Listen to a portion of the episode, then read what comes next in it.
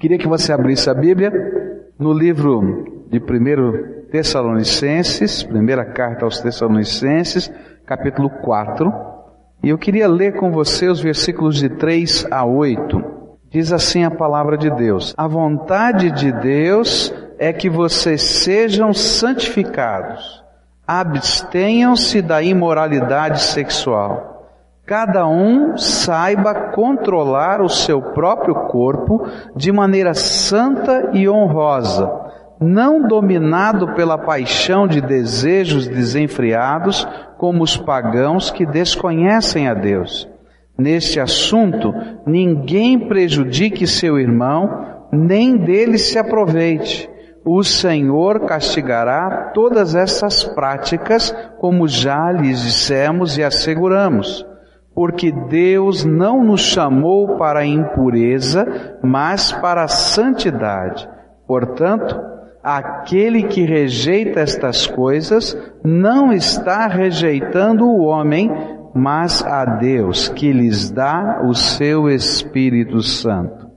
Nós temos estudado o livro de Tessalonicenses e no capítulo 4 nós já vimos que o objetivo desse capítulo é apresentar um estilo de vida que agrada a Deus.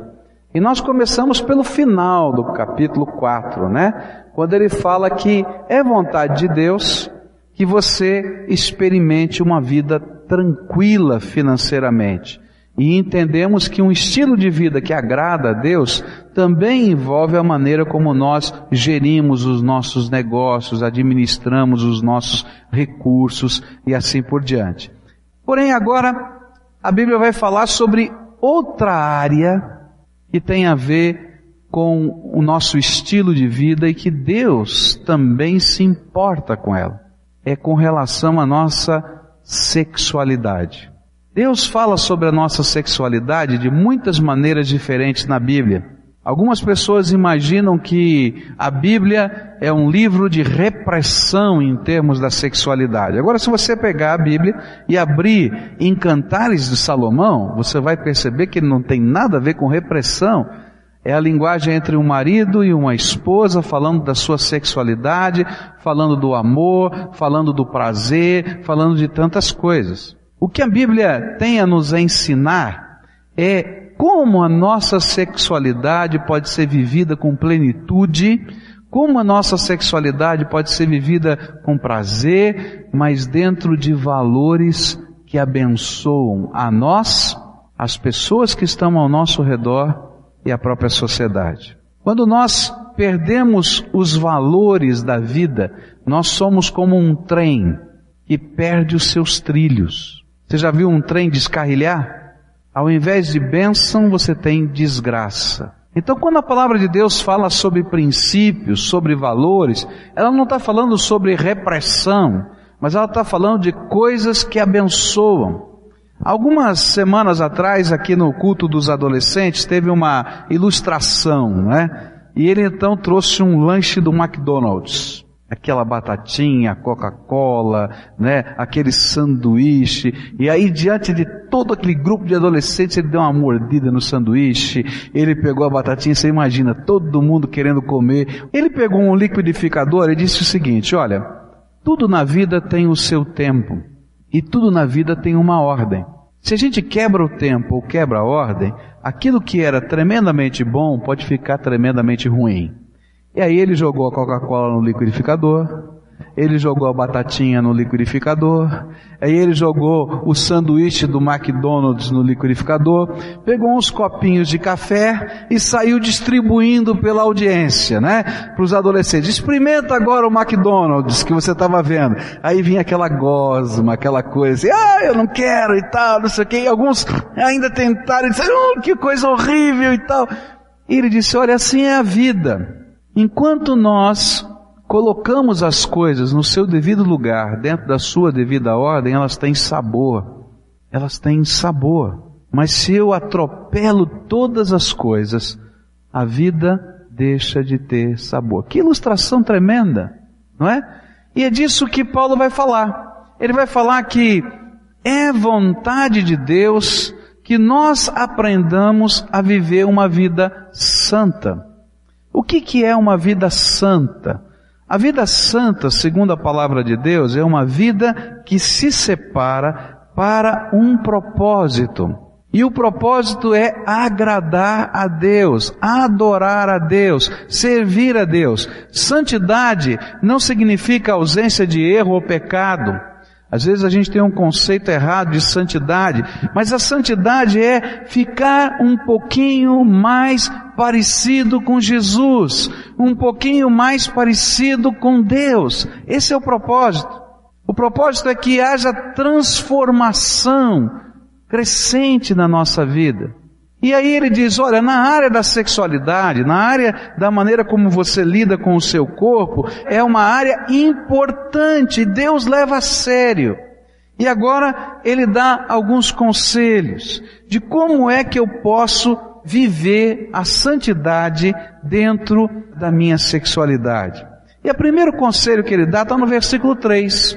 A vontade de Deus é que vocês sejam santificados abstenham-se da imoralidade sexual. Outras versões da Bíblia vão trazer no lugar de imoralidade outras palavras. Prostituição. O que, que significa essa palavra que na minha versão está imoralidade sexual e na sua talvez prostituição? Essa é uma palavrinha grega de onde vem a nossa palavra pornografia, tá? Porneia e ela pode ser traduzida por fornicação, prostituição, toda e qualquer forma de relação sexual fora do casamento, toda e qualquer forma de união ilegal, toda e qualquer forma de união não natural. Em alguns lugares é traduzida por adultério, outros lugares é traduzido por infidelidade, incesto, outros lugares por aberrações da sexualidade, homossexualismo e metaforicamente no Velho Testamento ela é usada para a adoração de ídolos. Então ele diz que o povo de Israel se prostituiu junto aos ídolos, usa essa mesma palavra. Esta é uma palavra mais ampla do que adultério. É uma palavra que embarca todo tipo de desvio dentro da sexualidade. Existe uma palavra específica, moireia, dentro da língua grega para dizer adultério. Mas essa palavra ela é mais ampla, representa os desvios dentro da sexualidade. Queria falar um pouquinho sobre a evolução dessa palavra, para você entender o que é que Deus está falando. No mundo não judeu, essa palavra tinha origem no verbo vender, e que inicialmente denotava a compra de uma escrava que era destinada à satisfação sexual do seu dono. Então você ia no mercado, olhava aquela escrava que estaria na sua casa só para satisfação sexual e você pagava por ela. E daí veio a palavra prostituição ou prostituir-se ou pagar ou vender a sua sexualidade. Esse foi o primeiro sentido dessa palavra. Depois, posteriormente, passou a denotar homens que praticavam sexo em troca de dinheiro. Garotos de programa, nós diríamos hoje, tá? E normalmente esses homens, eles foram colocados dentro do arcabouço da religião. Existiam algumas práticas religiosas no templo de Afrodite, não é, de Diana, onde a prática do culto era você procurar uma prostituta que era considerada uma sacerdotisa ou um prostituto que era considerado um sacerdote e você então tinha relações sexuais dentro daquele templo e aquele lugar que nós chamaríamos de um prostíbulo, era visto como um templo, e acreditava-se que aquela relação sexual, ela trazia uma bênção de fertilidade à terra, então você ia produzir mais grãos, você ia colher mais coisas, e você então estaria abençoando a terra. É um negócio maluco, mas fazia parte dessa cultura. E aí, então, essa palavra passou a significar esse tipo de costume. No mundo grego romano, né, havia uma tolerância para com a sexualidade muito grande. E a sexualidade era vista apenas como a busca do prazer ou de uma satisfação de uma necessidade biológica, só isso. E essa tolerância ela era meio estranha, né? Porque a tolerância ela abrangia os jovens, né? E os homens casados. E podiam ter várias relações sexuais, mas as mulheres casadas não. Algumas morriam por causa disso. O primeiro movimento para que pudesse entender que a família tinha um valor e que devia ser preservada foi um movimento dentro do mundo greco-romano chamado da filosofia estoica, onde eles diziam: olha, toma cuidado com as paixões. As paixões intensas, elas fazem você não pensar. E se você não pensa, você vai fazer bobagem. E essa era a ideia do estoicismo eles tinham algumas coisas mais severas, uma maneira de enxergar a vida um pouquinho diferente do que a cultura geral greco-romana. Agora, quando a gente vai para a Bíblia, a gente vai desde o Velho Testamento até o Novo Testamento, vendo que a palavra de Deus tem um mesmo valor. O valor é família. Sexualidade é uma bênção de Deus para ser vivida entre marido e mulher. Sexualidade envolve prazer, sexualidade envolve intimidade, sexualidade envolve descoberta. É bênção, mas para ser vivida entre marido e mulher. Quando eu quebro esses valores, eu vou descobrir problemas e desgraças. Nós vivemos hoje uma abertura tão grande na área da sexualidade e um dos maiores problemas da sociedade moderna, sabe o que, é que chama?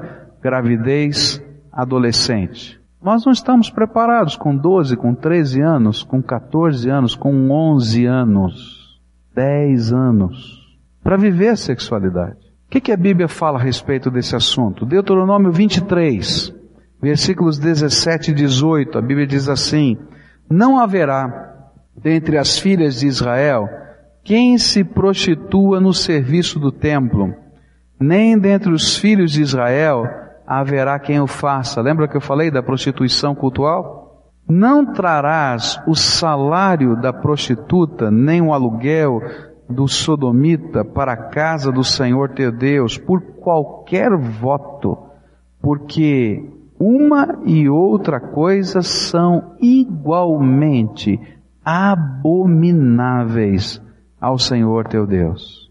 Toda forma de prostituição Deus diz assim: olha, não tem parte comigo. Eu tenho nojo. Eu não sei o que você entende quando a palavra de Deus fala em coisas abomináveis, mas para mim uma coisa abominável é alguma coisa que vira o estômago. Faz mal até de olhar. E aí quando você começa a olhar os problemas do Brasil, né, um dos grandes problemas do Brasil chama-se prostituição infantil meninas de 13, 14 anos, 12 anos, nas ruas das grandes cidades brasileiras. Alguns anos atrás eu conheci uma moça, estava num retiro de jovens, e essa moça estava lá nesse retiro de jovens. Nós tínhamos um momento de oração no quarto, não é? Todos os quartos tinham esse momento de oração no final do dia. E naquele final do dia funcionava como uma célula, eles refletiam o que tinha acontecido no dia, oravam juntos. E aquela moça então se abriu com as outras moças. Ela disse: Olha, desde os meus 12 anos eu estou na rua. Desde os meus 12 anos eu me prostituo para sobreviver. Ela já devia ter em torno de uns 20 anos nessa ocasião. Ela disse: Eu quero aceitar Jesus, eu quero mudar de vida, eu sei que isso não é bênção para mim, mas eu não sei como começar. E contou uma história muito complicada, porque as pessoas entram às vezes nesse mundo de prostituição não por maldade, mas por situações opressivas e algumas até diabólicas. E aí Deus começou um resgate na vida dessa moça. Eu conheço essa moça até hoje, casada, três filhos hoje, uma mulher de Deus, de oração. Deus fez uma obra tremenda de transformação na vida dela. Porque Jesus veio aqui para resgatar as pessoas. Mas aquela condição que ela vivia não era bênção para ela. aquela condição que ela vivia não era bênção para as outras pessoas. E aquela condição de vida era aprisionamento de Satanás dentro de um contexto de sociedade. Por isso a Bíblia diz, olha, Deus quando olha para toda essa situação, ele diz, não posso ver coisa boa nisso. Não posso ver coisa boa nisso. Ao contrário, numa linguagem bem humana, Deus estaria dizendo, ó, oh, meu estômago se revolta, se revira quando eu olho para essas coisas. A palavra de Deus no Novo Testamento continua a ampliar essa visão. E a entender que essa palavra se refere a toda forma de sexo fora do casamento ou uma prática fora do normal em termos de sexualidade.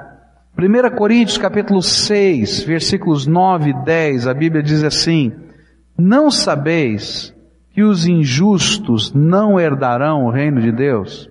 Não vos enganeis, nem os devassos, nem os idólatras, nem os adúlteros, nem os efeminados, nem os sodomitas, nem os ladrões, nem os avarentos, nem os bêbados, nem os maldizentes, nem os roubadores herdarão o reino de Deus. Novo Testamento vai dizer, olha, não se engane, não se engane, estas práticas, todas citadas, algumas em termos de sexualidade, outras não, assim, não tem nada a ver com o Espírito Santo de Deus na nossa vida. E a salvação eterna tem a ver com o Espírito Santo de Deus habitando dentro do nosso coração. Por isso nós precisamos ser pessoas que buscam ser diferentes, dedicadas e consagradas a Deus.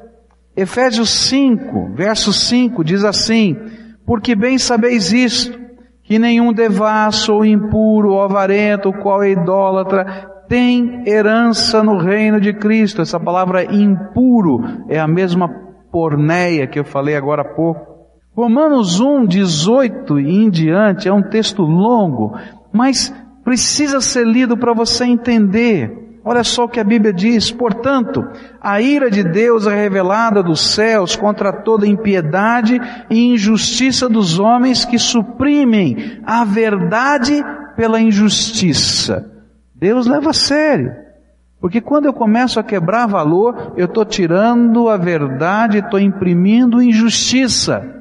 Verso 19, pois o que de Deus se pode conhecer é manifesto entre eles, porque Deus lhes manifestou. Pois desde a criação do mundo, os atributos invisíveis de Deus, seu eterno poder, a sua natureza divina, têm sido vistos claramente, sendo compreendidos por meio das coisas criadas, de forma que tais homens são indesculpáveis. Porque tendo conhecido a Deus, não o glorificaram como Deus, nem lhe renderam graças, mas os seus pensamentos tornaram-se fúteis e o coração insensato deles obscureceu-se. Dizendo-se sábios, tornaram-se loucos e trocaram a glória de Deus imortal por imagens feitas segundo a semelhança do homem mortal, bem como de pássaros, quadrúpedes e répteis. Por isso Deus os entregou à impureza sexual. É interessante ele dizer que a impureza sexual, a porneia, é uma consequência do afastamento de Deus. É isso que Paulo está dizendo em Romanos. Toda vez que eu me distancio de Deus, eu me corrompo em várias áreas, inclusive na minha sexualidade. Por isso, Deus os entregou a impureza sexual, segundo os desejos pecaminosos do seu coração, para degradação do seu corpo entre si.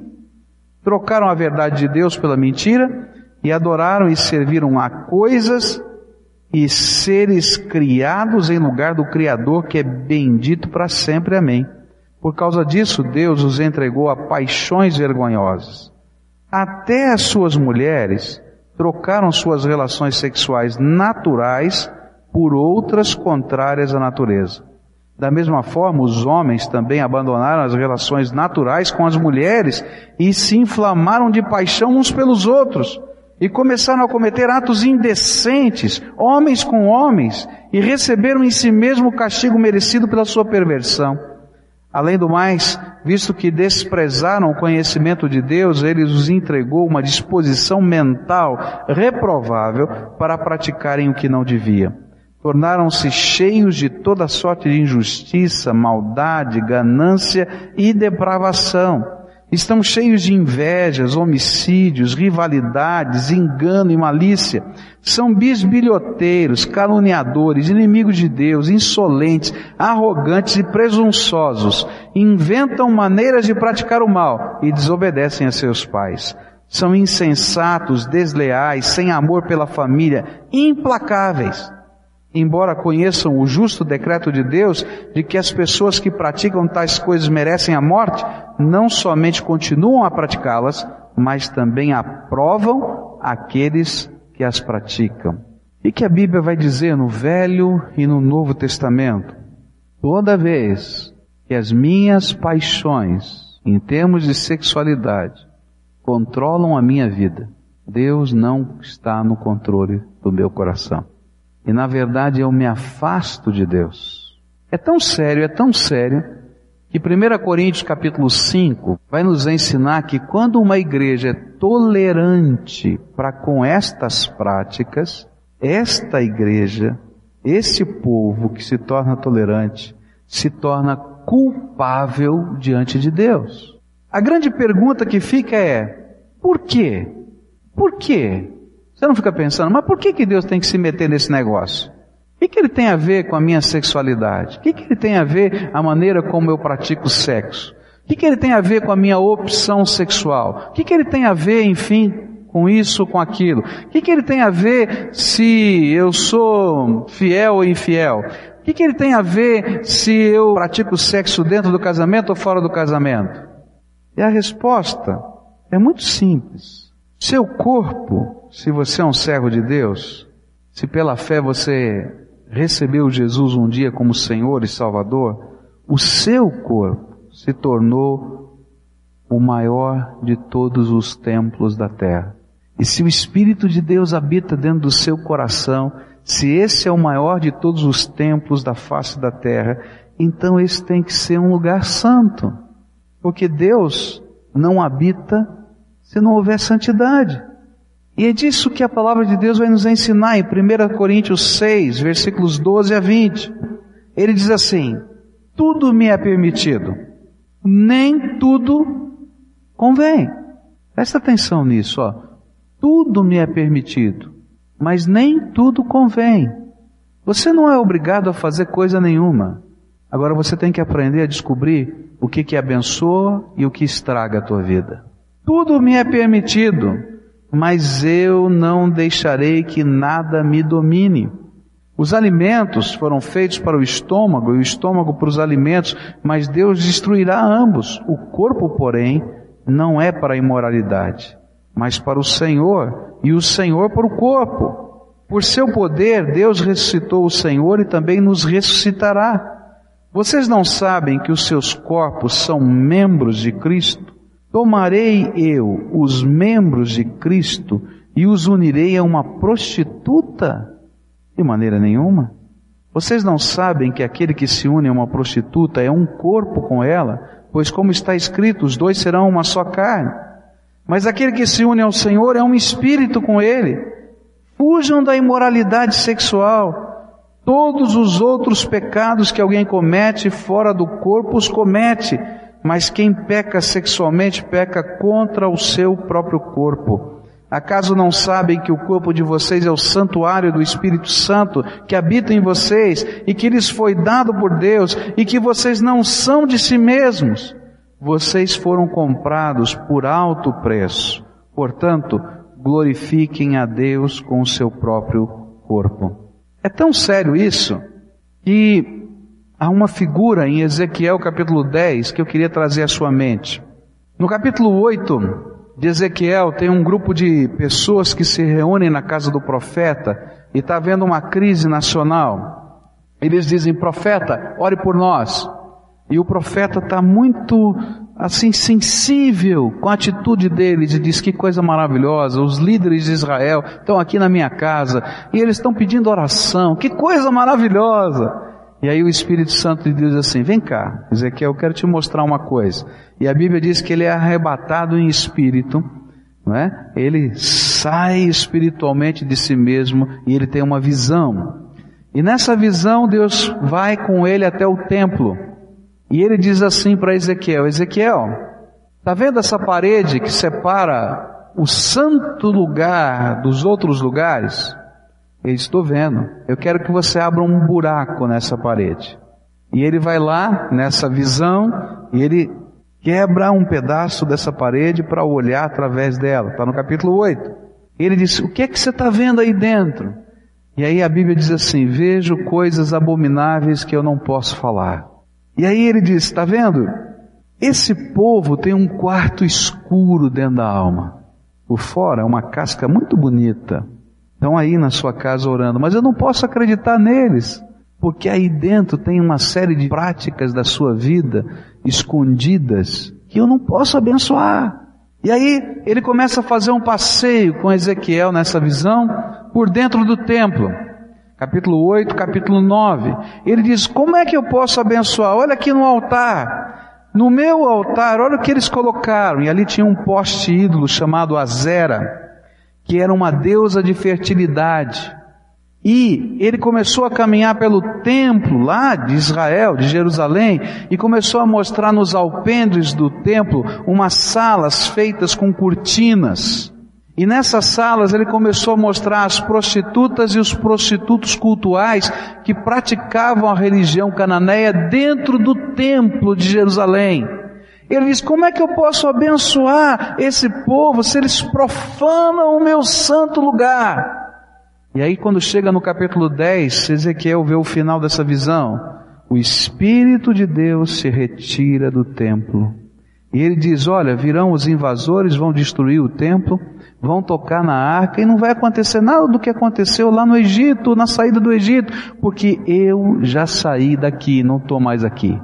Agora, meus irmãos, se um templo feito de pedra, de tijolos, podia ser profanado, e se as práticas daquele tipo de sexualidade o profanaram, por que será que o templo do Espírito, que é o meu coração, não pode entristecer o Espírito Santo de Deus? Quando nas minhas práticas, nas minhas atitudes, nos meus gestos, nas minhas paixões, na minha infidelidade, quando eu estou ali brincando com a pornografia num vídeo, o que, que você acha que o Espírito Santo está sentindo? Você é templo de Deus. Sexualidade é coisa boa, prazerosa, é para viver com o seu marido e com a sua esposa. Deus quer abençoá-lo. E você não precisa de nenhum outro aditivo, viu? O amor que você tem deve ser intensificado e ele é o melhor aditivo para a vida sexual. Toma cuidado, porque o Espírito Santo não pode habitar no lugar que não tem santidade. É sério. A Bíblia vai dizer: sem santidade é impossível agradar a Deus. A Bíblia vai dizer para gente que sem santidade ninguém verá a Deus. E o que, que é santidade? A gente reconhecer que Deus preparou coisas boas dentro da nossa sexualidade, mas elas têm um lugar e têm uma forma. Quando as paixões desenfreadas controlam a minha vida, não há bênção, vai haver desgraça. Sabe como é que Satanás trabalha nessa área? Ele enfia dentro da nossa cabeça uma série de imagens ideias que se tornam verdadeiras obsessões. E eu me torno uma pessoa controlada por aquelas imagens. E eu acho que eu sou até aquilo que não sou.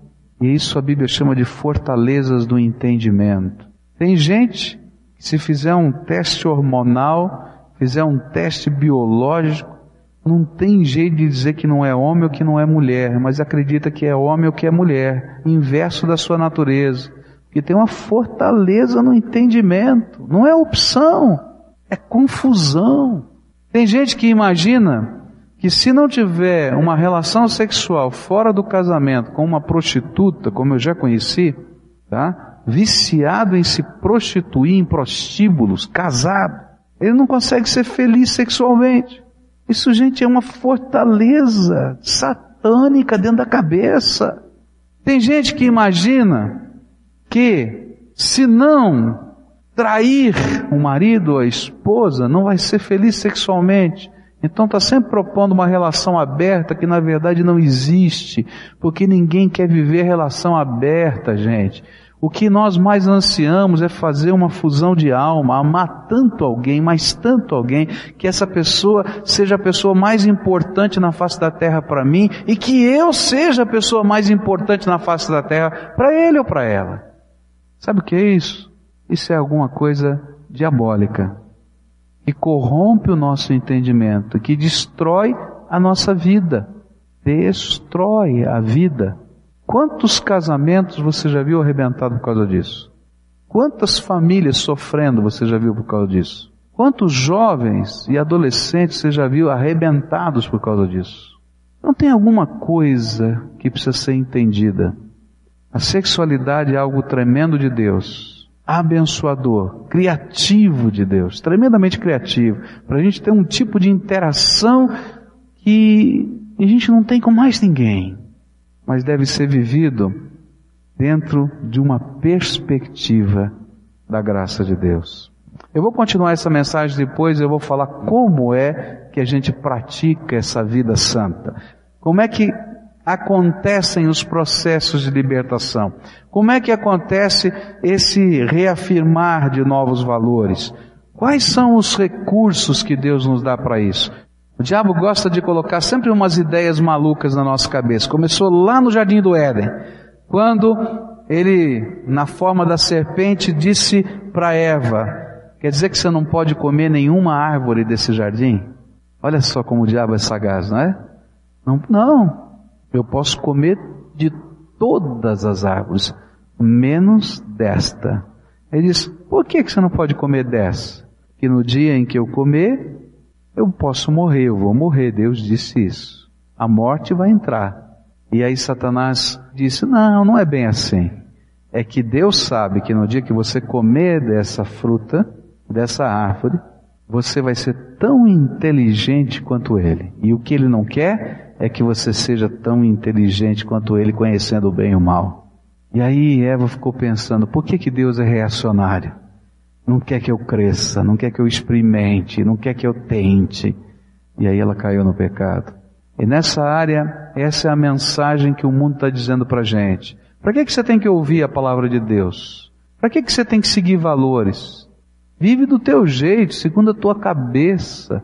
Tem um monte de reacionários aí querendo controlar a tua vida. Querido, você vai fazer o que você quiser. Todavia, você vai prestar contas a Deus de tudo que você fizer.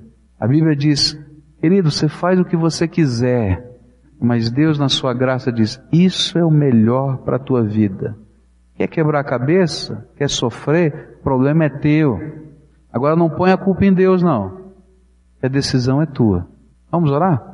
Pai querido, muito obrigado pela tua palavra. Ela é viva, eficaz, contundente.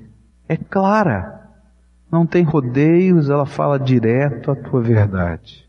E nessa hora, Pai, nós estamos aprendendo sobre um tema que muita gente não gosta de conversar, sobre sexualidade. E eu quero te pedir, Senhor, abre o nosso entendimento para a tua palavra e aplica a tua palavra ao nosso coração. Nós vivemos num tempo em que os valores deixaram de existir. A gente olha para a política, não há valores na política, a gente olha para a sociedade, não há valores na sociedade.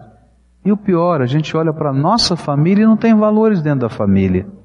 Eu quero te pedir, Senhor, nos ensina a ser o povo que tem princípios e valores. Porque essa sociedade está decadente e corrompida. A gente tem vergonha, às vezes, de ouvir o que está acontecendo no nosso país na televisão. Mas a culpa não é de A ou de B, mas é da falta de princípios e valores em todas as áreas da vida. Por isso, ajuda-nos, Senhor, a ser o povo que busca andar segundo os teus princípios e os teus valores. Porque a bênção é o Senhor em nós. E só podemos experimentar o Senhor na medida em que o Senhor pode se revelar através da nossa vida, nos nossos atos e nos nossos gestos. Por isso agora, Pai, quando vamos para as nossas casas, que haja uma aplicação do Teu Espírito nessa área. E que a gente possa dizer como homem, como mulher, como jovem, como adolescente, como Senhor, como Senhor, Tu podes receber a consagração da nossa sexualidade como louvor a Ti. Entendemos que o Senhor preparou algo muito bom e especial para ser experimentado e vivido no contexto da vida conjugal. Então dá-nos a Tua bênção nessa área. Mas queremos, Senhor, viver com valores e princípios para a glória do Senhor. É aquilo que oramos no nome de Jesus. Amém e amém.